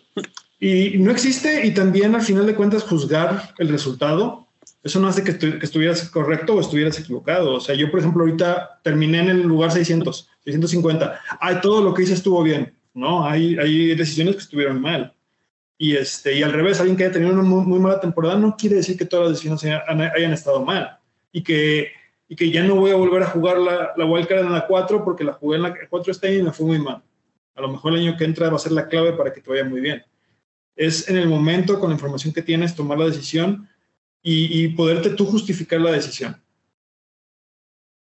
Así es. Y hablando, hablando un poco de decisiones y de, pues lo diste un poquito el preámbulo, te puedo confirmar que no tuviste hits hasta por ahí de la 25. La 25 fue después de tu segundo wildcard, la, la segunda wildcard la usaste en la 24, en la 25 haces un cambio, pero en la 26 haces dos. Y después haces otros dos, luego free hit, y luego otra vez esta semana, y luego free hit. O sea, ahí empezó a, moverse mucho el terreno. Eh, ¿Por qué? ¿Qué pasó? O sea, ¿qué empezaste a ver en tu equipo? Eh, ¿Estabas persiguiendo algo? ¿Sentías que te estabas cayendo? ¿O, cómo fue que cambió tu metodología en ese aspecto? Eh, dale, dale. Te iba a decir que perdón, perdón que me cuele otra vez así, una respuesta importante, pero creo que en ese, en ese momento de la temporada eh, platicamos un rato, no sé si te acuerdas, que yo te hice una pregunta y te dije, ¿cómo le vas a hacer ya sin chips? ¿Te acuerdas? Y que me dijiste, pues, en la puro, Con puro talento, ¿no? Nada más bien vamos a echarle, ¿no? Y ahora sí te dejo hablar porque seguro ya te acordaste de, de ese momento. Eh, creo que cuando jugué el, el segundo wildcard, venía de una jornada mala. No me acuerdo específicamente si había una razón, si era por lesionados o si simplemente era porque la jornada fue mala, pero empecé a hacer cuentos, o sea, empecé a pensar y dije, ok, hago wildcard, tengo un equipo óptimo para las siguientes dos jornadas, después uso free hit, entonces ya son tres jornadas con equipo óptimo, mi equipo de wildcard me sirve para la siguiente jornada y después vuelvo a usar el, free hit. Entonces, básicamente la idea del wildcard fue la base para la, la seguidilla de chips. Dije, este, o sea, pensé que era el momento de tomar ciertas ventajas. Primero que nada, no había usado el free hit, que mucha gente lo usó, creo que en la 18, en la 19. Entonces dije, ok, voy a ser agresivo en este momento porque es cuando la gente va a tener menos oportunidad de ser agresiva en este momento, entonces va a ser una ventaja competitiva para mí. Este, y, después de, ya después de los free hits que me, que me preguntó este, Jera, eh, era, bueno, ok, mi equipo está suficientemente bien armado para que con dos hits por semana, un hit por semana, lo puedo, lo puedo estructurar suficientemente bien para llegar hasta la 38. Yo viendo desde la 28-29, casi casi como estoy donde quiero estar, voy a tratar de mantenerme, no de, no de subir, o sea, sobrevivir lo que queda. Que era lo que me decías, ¿cómo lo vas a hacer sin chips? Y pues voy a tratar de sobrevivir, no voy a tratar de hacer nada más. Se dieron ciertas circunstancias que funcionaron increíblemente bien y pues terminé muchísimo mejor de lo que esperaba. Pero en realidad el, master, el, plan maestro era que entre la 24 y la 29 o 30 yo debería subir mucho, que creo que sí subí, pero tampoco fue tan increíble. Yo sé que medio agridulce la situación. Eh, es que estuvo bien interesante esa parte. Creo que yo utilicé una estrategia bien similar a la tuya en la que me acabé los chips, creo que en la misma jornada. O sea, metí los free hits cuando eran las jornadas eh, que tuvieron muchos blanks y, había metido el wildcard preparando eso un poquito antes, etcétera. Eh, y, y, mencionas el, pues ya tuve tuve algunos movimientos que salieron muy bien, algunas cosas que, que planeé, etcétera. En tu plan, como dices, el plan era mantenerse. Cuando piensas en mantenerte, ¿piensas en copiar el template? No, no. A lo que me refiero con mantenerte. ¿O cómo lo buscas mantenerte? Em, jugando. Es una buena pregunta porque suena un poquito a, contradicción, pero eh, básicamente lo que, lo que me refiero con mantenerme es, a final de cuentas, tú lo que quieres es tener el mejor equipo que puedas por las jornadas que quedan en ese momento. Y había cambios de calendario, había equipos que estaban muchísimo más enfocados en Champions, había equipos que estaban todavía peleando la Conference League, etcétera, etcétera. Entonces, cuando hablo de mantenerme, no estoy pensando en traer a los, ¿cómo se llama?, a los eh, templates, porque la mayor parte de la gente ya para esas alturas utilizó su wildcard, utilizó su free hit, etcétera, etcétera y sus equipos están llenos de jugadores de Liverpool, del City, que no manches, es lo que todos queremos, pero no necesariamente es lo que todos queremos, porque están enfocándose en otras cosas, depende de la situación de la liga, a lo mejor van a, van a, van a darle prioridad a diferentes situaciones. Liverpool tenía además el blank de la, de la final de la FA Cup, etcétera, etcétera. Entonces, básicamente es poner, eh, tener en tu equipo a los jugadores que te van a llevar hasta el final. Si, si, ¿cómo se llama? Para mí es muy raro y espero que mi historial no me, no me deje mal. Es muy raro comprar a alguien para venderlo en dos semanas. Entonces, sí, digo, la, la, pantalla anterior, que la voy a regresar nada más para que la vean, podemos analizar y ver un poco que sí tuviste a los jugadores cuando, cuando la barrita del nombre del jugador está más larga, eh, quiere decir que, se quedó en tu equipo por todas esas jornadas, ¿no? Y es muy poco lo que se ve que tienes jugadores que duraron poco. por ejemplo, eh, aquí se ve muy pequeño en mi pantalla, pero tuviste algún delantero que duró una, vez, una jornada y lo sacaste. Pero creo que en delanteros se prestaba un poco a veces eso, ¿no? Que, que tienes que hacer un cambio y pues ahí estaba el cambio. Eh, y lo que mencionas, pues me parece que es sensato. O sea, era jugar más bien a la defensiva en cuanto a vamos a jugar con los jugadores que tienen más probabilidades de sí estar y no meternos en la bronca de a ver si Pep quiere meter a este, a ver si Brendan Rogers este, no rota, etcétera, etcétera. Y, y, también la otra cuestión es que a final de cuentas creo que lo que decidió, lo que decide mucho de la estrategia durante, las, durante la jornada 20 y pico a la 30 y pico es qué quieres hacer en la 36. Va a haber, va a haber gente que dice, ¿sabes qué? El 36 me sirve para mi bench boost, otra gente va a pensar que le va a servir para su triple captain, etcétera, etcétera. Otros para el wildcard, bla, bla, bla. Entonces, no puedes jugarlo igual sin saber qué tienes todavía este, en tu arsenal. O sea, si yo hubiera jugado bench boost en la 26 y me quedaba con el triple captain, hubiera sido muy, muy diferente a lo que hubiera hecho las últimas 10 jornadas. Entonces, sí tienes que tener una estrategia específica respecto a cuándo quieres usar qué. Y, y sí siento que a veces las personas, o un buen número de personas, casuals, llamémosle, este, llegan a la jornada 8 y ya no tienen nada, porque la 1 fue el triple capitán, en la 2 fue el Ben bla, bla, bla, bla. Entonces, yo cuando, creo que lo hablamos también en la, en la otra entrevista, las primeras 10 jornadas es estar en un lugar decente, las siguientes 10 jornadas es empezar a atacar, las últimas jornadas es donde ya consolidas tu posición. ¿Por qué? Porque vas a tener muchísimas más ventajas que la gente que juega a lo loco o sin estrategia. Ahora que lo mencionas, eso de tener una, ¿qué voy a hacer en la 36? Y, y, es exactamente mucho de lo que tratamos de hacer. Por eso en el programa de Bendito Fantasy siempre vemos el calendario por lo menos a cinco fechas, porque hay que ver un poco lo que viene para los equipos, no comprar a Lukaku nada más porque tiene a Norwich, sino porque tiene a Norwich, a Fulham, etcétera, etcétera, etcétera, ¿no? Eh, ¿Utilizas algún tipo de planeador, una libreta, este, un pizarrón? ¿Te lo anotas en la mano? o yo, de las... yo hago mi propio archivo. Este... Tienes un archivo de Excel que, que vas más o menos. Sí, ah, es, es, que siento que para poder tener algo así, necesitas más o menos decir, ok, tengo este equipo hoy, pero en seis jornadas o tres jornadas necesito tener este otro equipo por dónde me voy a ir para llegar ahí, ¿no?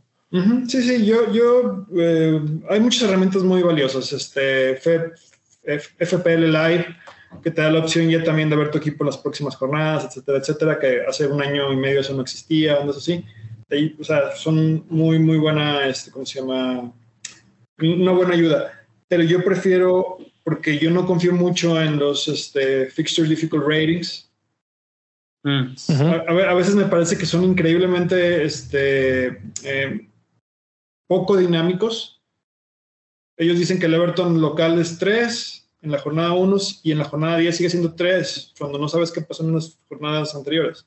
Entonces yo prefiero tener mi propio fixture difficulty rating y este y sobre eso ya después le agrego a lo mejor poquito de expected goals, bla bla bla, pero más que nada es ver partidos. Entonces este a tu, comentario específico, este, sí, es súper importante, por lo menos para mí, por, para como yo juego, que mis decisiones no sean decisiones de una jornada. Si son decisiones de una jornada, a menos que vaya a jugar mi wildcard la siguiente y que aquí puedo yo tomar una decisión únicamente para esta jornada, este, no tiene ningún sentido porque el precio de deshacer esa decisión va a ser más caro que lo que puedas ganar. Sí, aquí, aquí se me viene a la mente uno de los o de los, de los debates más recientes este, en la esfera de Twitter, que es el de eh, ver estadísticas contra simplemente apreciar los partidos, el llamado Grass FC.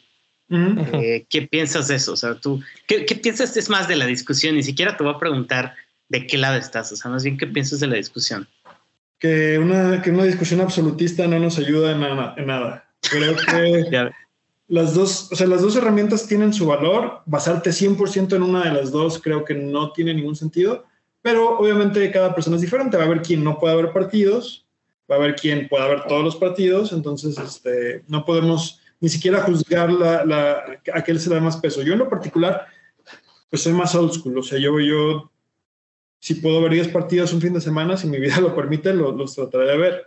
Y es más fácil para mí después traducir las estadísticas respecto a lo que vi. Pero nada más ver las estadísticas puede ser que puede ser que funcione. O sea, no dudo que haya modelos este, matemáticos, etcétera, etcétera, que, que, puedan tener grandiosos resultados, pero, pero creo que se pierde una parte importante que es este, no sé si romanticismo, pero la parte de la diversión. O sea, lo siento, nadie se puede divertir simplemente leyendo estadísticas. A menos que no te guste el fútbol, Sí, hay muchos jugadores que juegan así y ahora con tantas herramientas como dices que hay, se puede, eh, sobre todo porque este es un número de juegos, ¿no? De juegos, de números. Eh, dije, un número de juegos, un juego de números.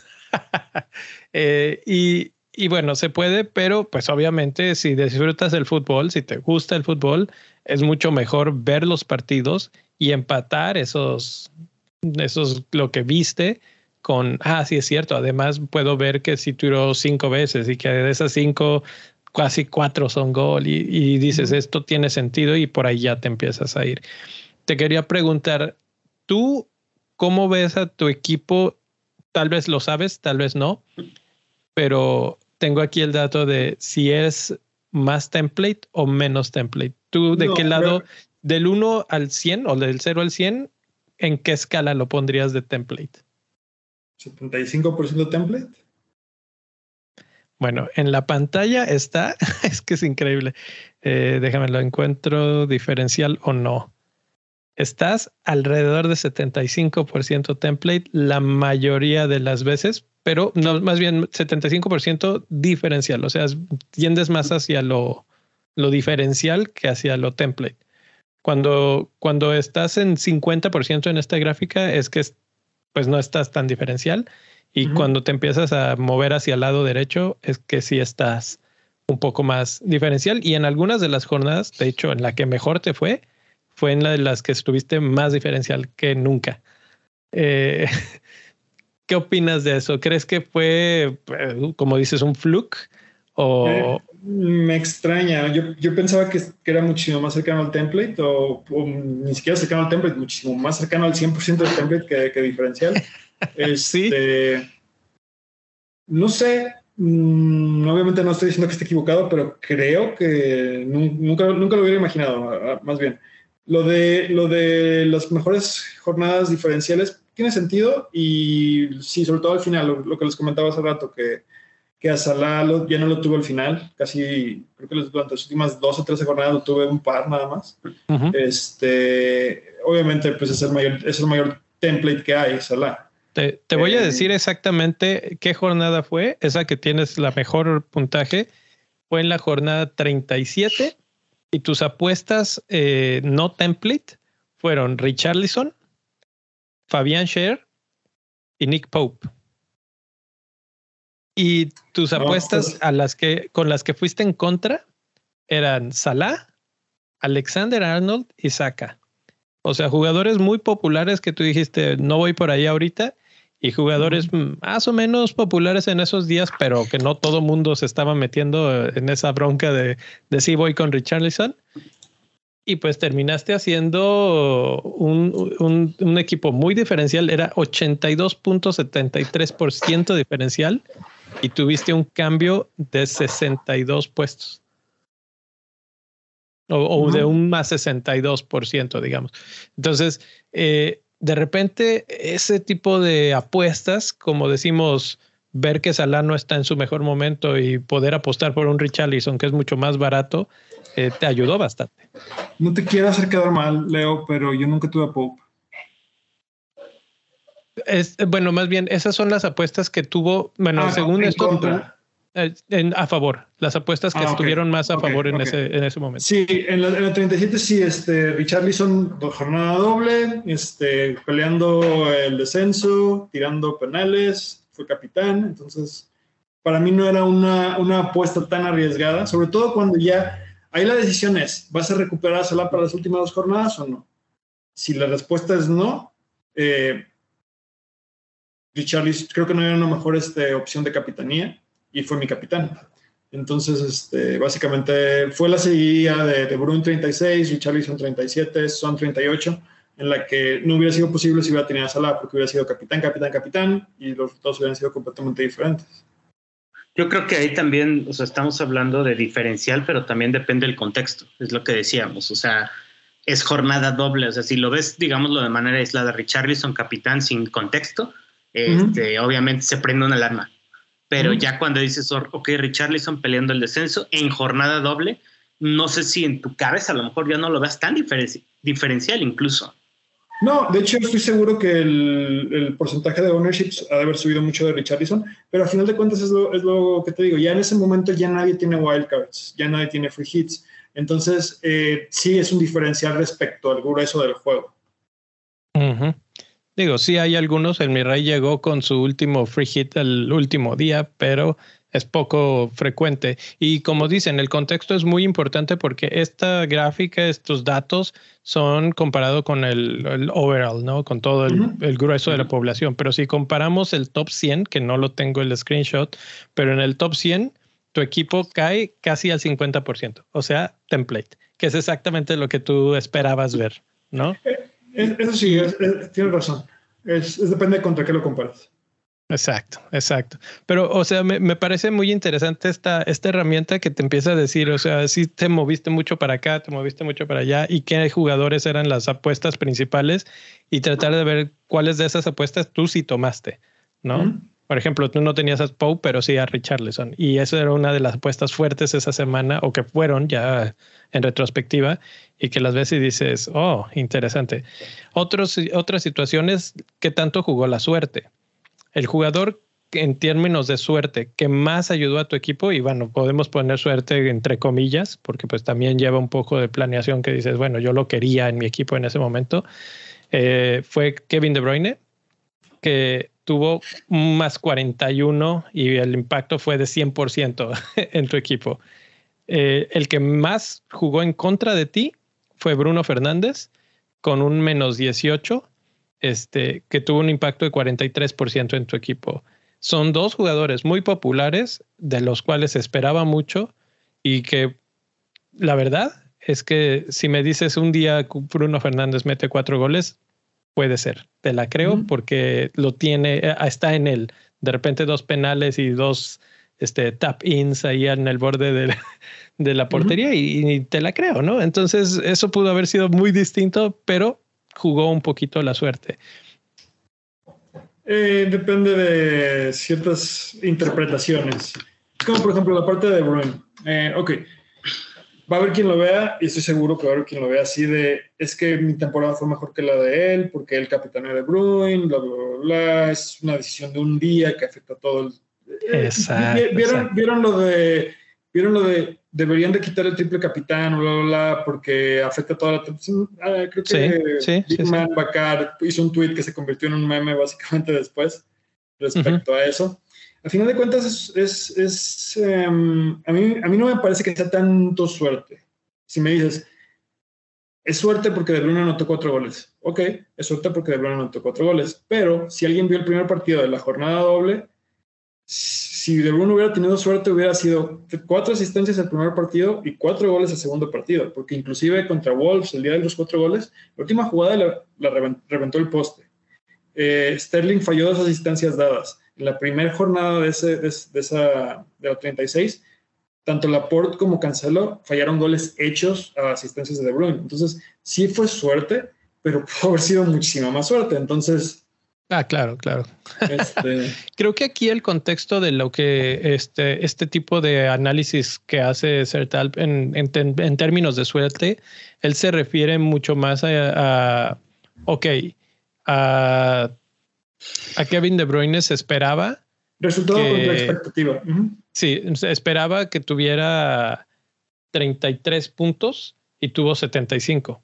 Entonces, tenerlo en ese momento fue bastante bueno, pero, tú lo tenías por alguna razón. No, y esa es precisamente la cuestión del debate Grass contra Analytics. Este, el Analytics te dice algo, pero si empiezas a escarbar un poco más hacia adentro, hacia, ok, Exacto. Está, eh, está fuera de Champions, eh, juega eh, contra dos equipos accesibles, ¿cómo se llama? Está peleando la Premier League, tiene que ganar los partidos, empatar no sirve, tiene que ganar los partidos etcétera, etcétera, ya empieza a parecerme a mí que la expectativa estaba baja. Es como, es como, por ejemplo, también en el análisis financiero. Hay veces que te dicen, el mercado te dice que tienes que comprar algo porque la expectativa es esta, pero si la expectativa no está bien calculada, ahí hay áreas de ganancia o de pérdida. Entonces, este, no quiero hacer sonar como que, ay, no manches, yo lo vi venir, soy un oráculo, bla, bla, bla, bla, pero si tienes a De Bruyne, si no lo capitaneas en esa jornada, ¿cuándo lo vas a capitanear? Exacto. Sí, yo creo que, en el fantasy, o sea, la, verdad es que te aplaudo esa decisión porque creo que, fue en esa época, te digo, donde estuvimos platicando, este, pues, compro a De Bruyne eh, y al final de cuentas lo que mencionas es, muy cierto, el triple capitán Vamos, es que si te pones a criticar ese chip, o sea, bien podrías criticar otros también. Sí, o sea, es, absurdo. Si, queremos ser 100% puristas, que no haya chips.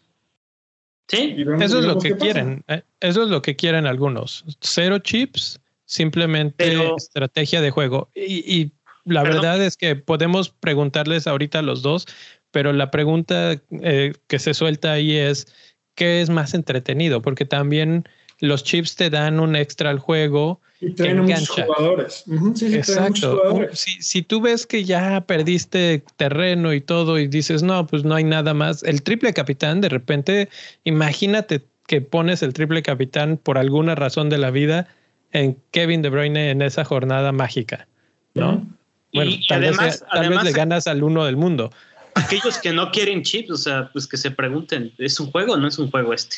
¿No? Entonces, es eso, y, yo creo que, que, es, muy, es muy, no sé, me parece que es, es, hablar al aire cuando uno dice, no, es que fue suerte esto, o no fue suerte, etcétera, etcétera. Igual la única suerte que te validara, pues, por ejemplo, en, en FPL sería de alguien que nunca ha jugado este, cualquier juego de fantasy en su vida, que apenas está metiendo a la liga y le va muy bien. Quizás puedes decir suerte de principiante, pero no sé, yo creo que hasta la lo decía Alex, hasta el triple capitán hay que planificar, hay que adaptarse. No, y, tampoco es caer en el otro escenario, en el decir, no, no, no hay nada de suerte. Claro que hay suerte, o sea, un día alguien de tu banca hace 25 puntos y alguien de tu equipo titular se enfermó de gripa y entró y eso es suerte, o sea, no lo, no lo planificaste. Creo que ahí entra más la parte de suerte. Lo que yo mencionaba es más como lo que se esperaba y lo que terminó siendo, pero tú tenías a ese jugador porque tuviste la, visión de tenerlo. Bueno, a menos de que por el rebote haya caído en tu equipo. No, no, y, también la otra cuestión es esa, o sea, que el problema también de confiar ciegamente en expectation, o sea, expected goals, expected assists, bla, bla, bla. No sé si les ha pasado alguna vez que ven la tabla de la siguiente jornada y dices, ¿y por qué no está este jugador? Si, si yo lo tengo claro que o sea, tiene una... Sí, sí, sí, seguido. Entonces, este, muchas veces no sabemos cómo se calcula, no sabemos quién lo calcula, etcétera, etcétera. Creo que la mayor parte de las veces eh, son este, casas de apuestas, vamos así. Pero eh, es la parte, confías 50% en lo que lees, lo que estás viendo en estadísticas, confías 50% en lo que tú viste eh, en las últimas jornadas, etcétera, etcétera. Es una combinación de todo. Creo que a final de cuentas, a lo mejor el, resumen de, de, este podcast es, pues, no hay, o sea, no seas absolutista. Usa todas las herramientas que tienes y empieza a hacer pequeñas mezclas más analítico, más ver partidos, más esto, más esto, hasta que encuentres la forma en que te sientes, sientes una mayor naturalidad al tomar decisiones.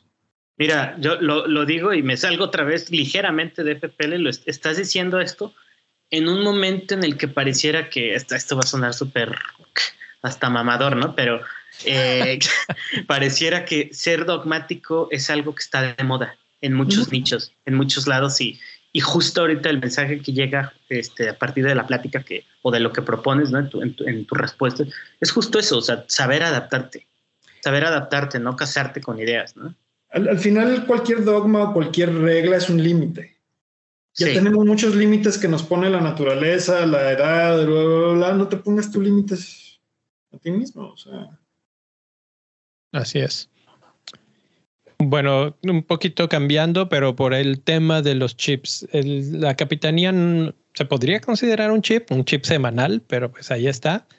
Eh, en tu caso, fue ligeramente abajo del 70% de los puntos totales que tuvo tu equipo. Venían de la capitanía. En segundo lugar, los clean sheets fueron la segunda fuente de puntos de tu equipo. Tercer lugar, los goles. Luego vienen eh, los bonus points y finalmente las asistencias.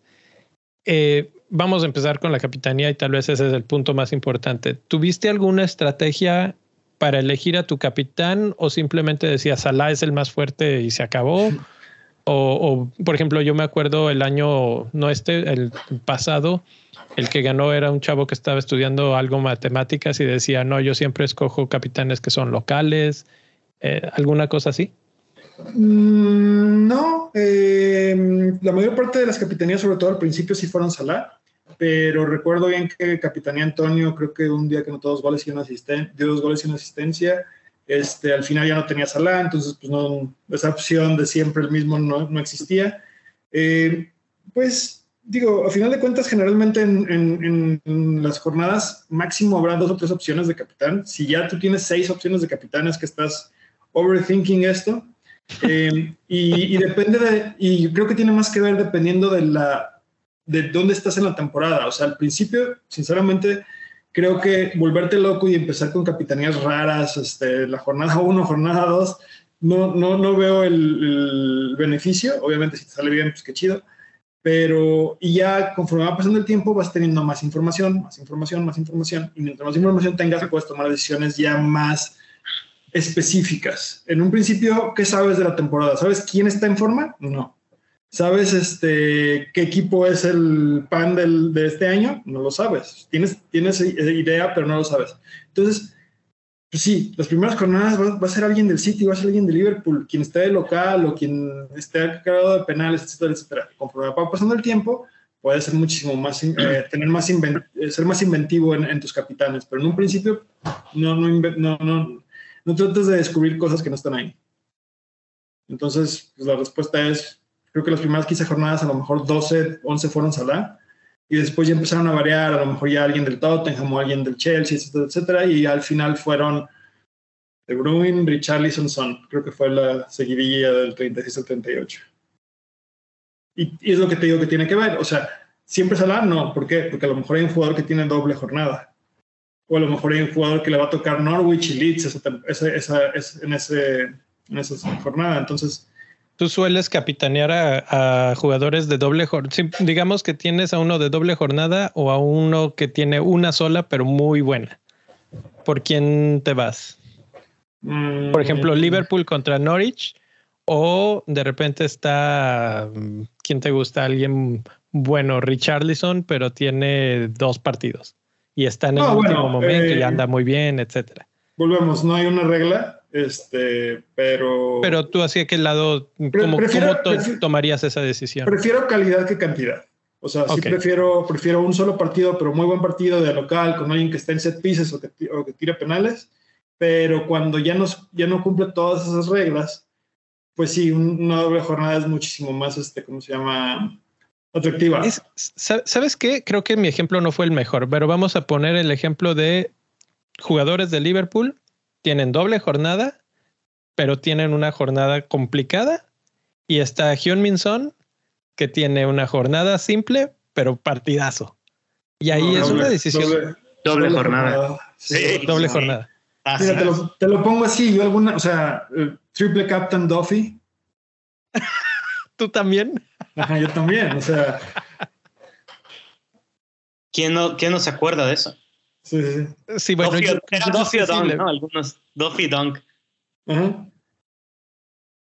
Wow, wow. O sea, todos tenemos esas manchitas en el historial. No, pero eso, eso es algo interesante porque muchas veces la discusión es eh, sí, nos vamos mucho con la finta de las dobles jornadas y nos, nos cegamos con ese, eh, es tratar de formar el equipo perfecto de doble jornada y tener al capitán perfecto de doble jornada y de repente ignoras que Son anda muy bien y que va con un partido mucho más sencillo y que puede ser el que saque todos los puntos. Y creo que esta, esta temporada pasó por lo menos un par de veces. Fíjate que este es un tema súper, súper interesante para mí, por lo menos. Eh, creo que lo que más me llamó la atención de todo el año, o sea, la, situación que más me llamó la atención todo el año fue el abuso en redes sociales contra Weghorst.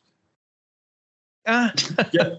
este, porque yo, yo, tuve a Weghorst, lo tuve cuando anotó gol, creo que fueron nada más uno de los dos goles que anotó. A mí me fue bien, lo tenía que lo capitanía esa vez, con eso te digo todo, capitanía a Weghorst en la doble jornada. este, Pero el punto es que Después se convirtió en el peor delantero de la historia, cómo lo tienes en tu equipo, etcétera, etcétera. Y, es algo que mencionamos también en la, primera, en la primera entrevista. Depende de para qué lo quieres. Costaba 6.5. ¿Qué esperabas? ¿Que anotara gol todos los partidos? No costaría 6.5.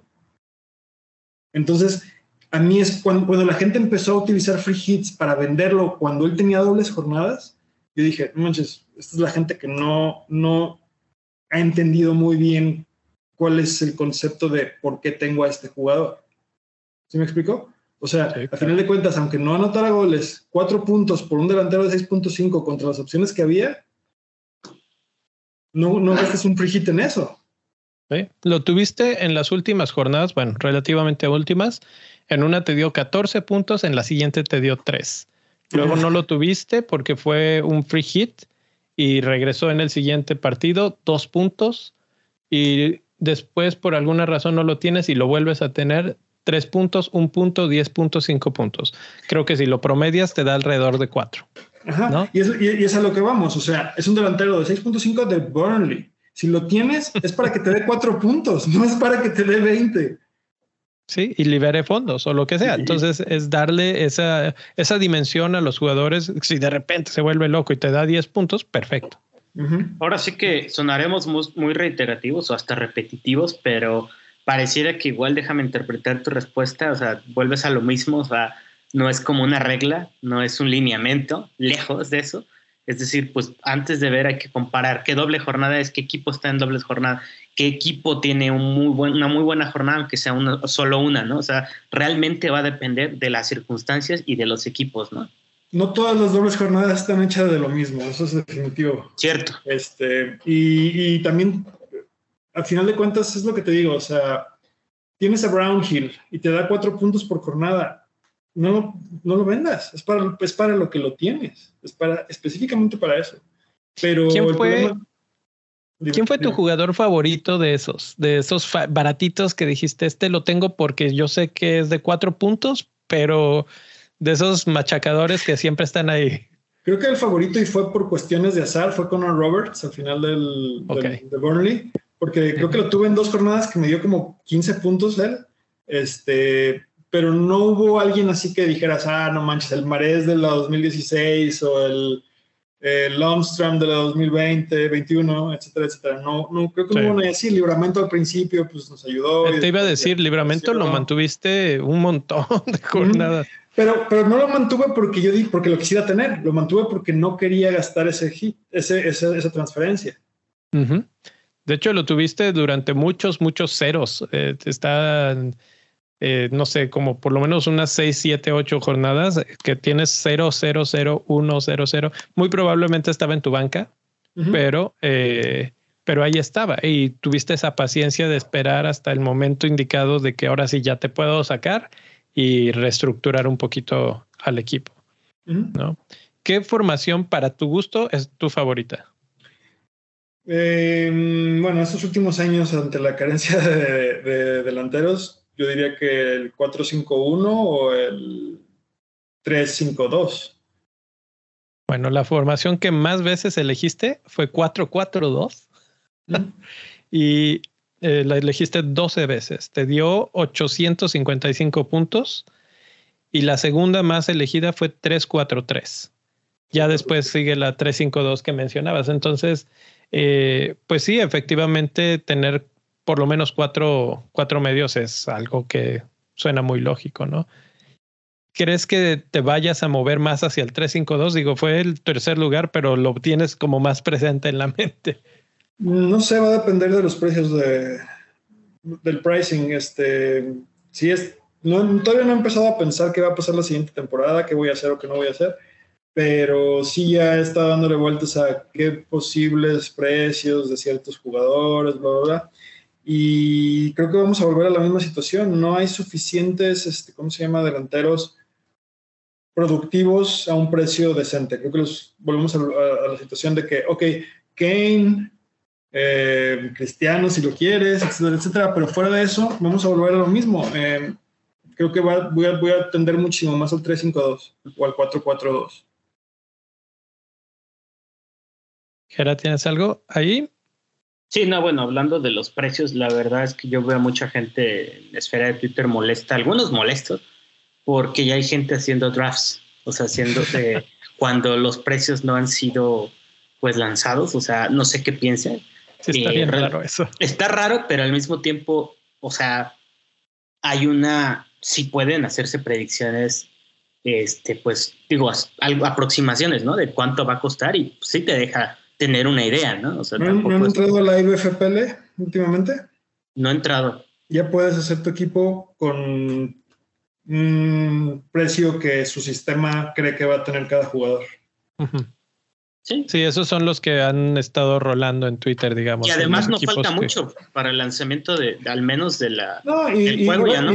Y, va a ser muy interesante porque creo que a diferencia de otros años, este que viene va a ser un año de sobreprecios. Creo que los, los premiums van a ser muy premiums y aquí creo que planear una estructura va a ser más importante que en otros años. Es correcto, sí. De hecho, algo que va también va a ser este, inusual, este, este va a ser el parón por ahí del, del Mundial, que la verdad es que eh, me atrevo a decir que vamos a estar jugando el Fantasy del Mundial, nada más como, Seguramente. paréntesis, ¿no? Y, que va a ser como el, parón de FPL y nos va, nos va a obligar a, reestructurar cosas por ahí este, hay gente que ya está hablando de Wildcard regresando de la Copa del Mundo. Este, bueno, eso ya es demasiado quizás, pero sí, yo también creo que va a ser de sobreprecios. No, no, no sé, no sé qué tan, tan productivo sea hablar de ello, pero eh, ¿consideras entonces que habría que estar en búsqueda de jugadores que sean gangas hasta cierto punto o que puedan ayudarte a liberar fondos? Yo creo que este año, yo creo que este año, sobre todo en un principio, sí va a haber dos eh, filosofías completamente diferentes. El que va a tratar de tener a tres, cuatro premiums y scrap, y el que va a decidir, ¿sabes qué? Uno o dos premiums y un equipo más o menos este, bien, bien conformado. Equilibrado. Eh, equilibrado, exacto. Este, y creo que ambos tienen su atractivo, este, sobre todo viendo el calendario de tanto Liverpool como City eh, yo no, no, podría culpar a alguien que diga tres jugadores de cada equipo. ¿Ya le, echaste, ¿Ya le echaste el ojo a los, a los calendarios y ya empezaste a pensar en eso? O? No, no porque haya querido, sino porque si tienes Twitter es imposible no verlo y comentarios, etcétera, etcétera. Este, y, y a final de cuentas, volvemos a lo mismo. Este, va a ser creo que va a ser la lucha entre lo conocido contra lo por conocer, sobre todo por la contratación de Haaland, eh, la ida de Mané, etcétera, etcétera. Creo que vamos a diferenciar los estilos de juego de, los jugadores muy, muy rápido y, y, si, y si quieren saber cómo, cuál es la filosofía de alguien, creo que este inicio de temporada va a ser muy bueno para entender a los diferentes jugadores. ¿Qué esperas de Haaland? Eh, yo sé que tú eres eh, de la escuela guardiolista, entonces creo que vas a tener buenas expectativas, pero ¿te da miedo que de repente todos los que han llegado de la Bundesliga vienen con un cartel fuerte? Digo, Haaland probablemente es el más fuerte de todos, pero no han terminado de cuajar. Ahora, ¿qué esperas de Haaland? Creo, creo que creo que vas, está overhyped. Creo que la gente espera mucho más de él de lo que es realista. Pero por otro lado, creo que no hay un mejor asset del City. Porque, ok, yo, tienes que tener a alguien. Y, existe la opción de De Bruyne, que pues, brillante opción, lo amo. Este, pero, ah, pero, pero quitándolo, este, todos los demás, Guardiola sigue siendo Guardiola. Nunca sabes qué diablos va a pasar. Entonces, por ejemplo, si alguien dice, ¿sabes qué? No voy a gastarme 12 millones, 11 millones y medio, lo que sea en Haaland, y voy a gastarme 8 en Foden, Está bien, pero es un, es un riesgo. El mismo riesgo, riesgo que gastarte los 11 millones y medio en Haaland. Entonces, si me preguntas qué voy a hacer yo, no sé. Tal vez no sepa hasta 5, 10 minutos antes de la, de la jornada 1. Pero eh, creo, que, creo que va a funcionar mejor que Lukaku, creo que va a funcionar mejor que Cristiano.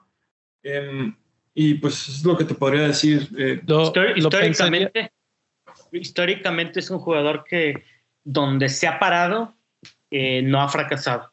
Digo, también el muestreo también tampoco es grandísimo, ¿no? Pero es algo que ha ocurrido, ¿no? Entonces. Eh, creo, que, creo que con Haaland el problema más grande va a ser lesiones, uno. y, eso no lo puede, y eso no lo puedes este, predecir.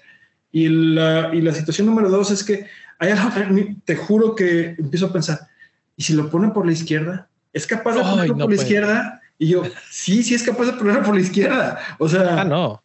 ¿Sabes qué va a pasar? Que no lo va a poner ni por la izquierda, ni por la derecha, ni por el centro. Tal vez lo pone a moverse por todos lados y va a ser muy interesante. A mí, me, a mí me parece que va a ser un experimento muy interesante viendo así ya futureando el, el calendario que tenemos enfrente de nosotros ya.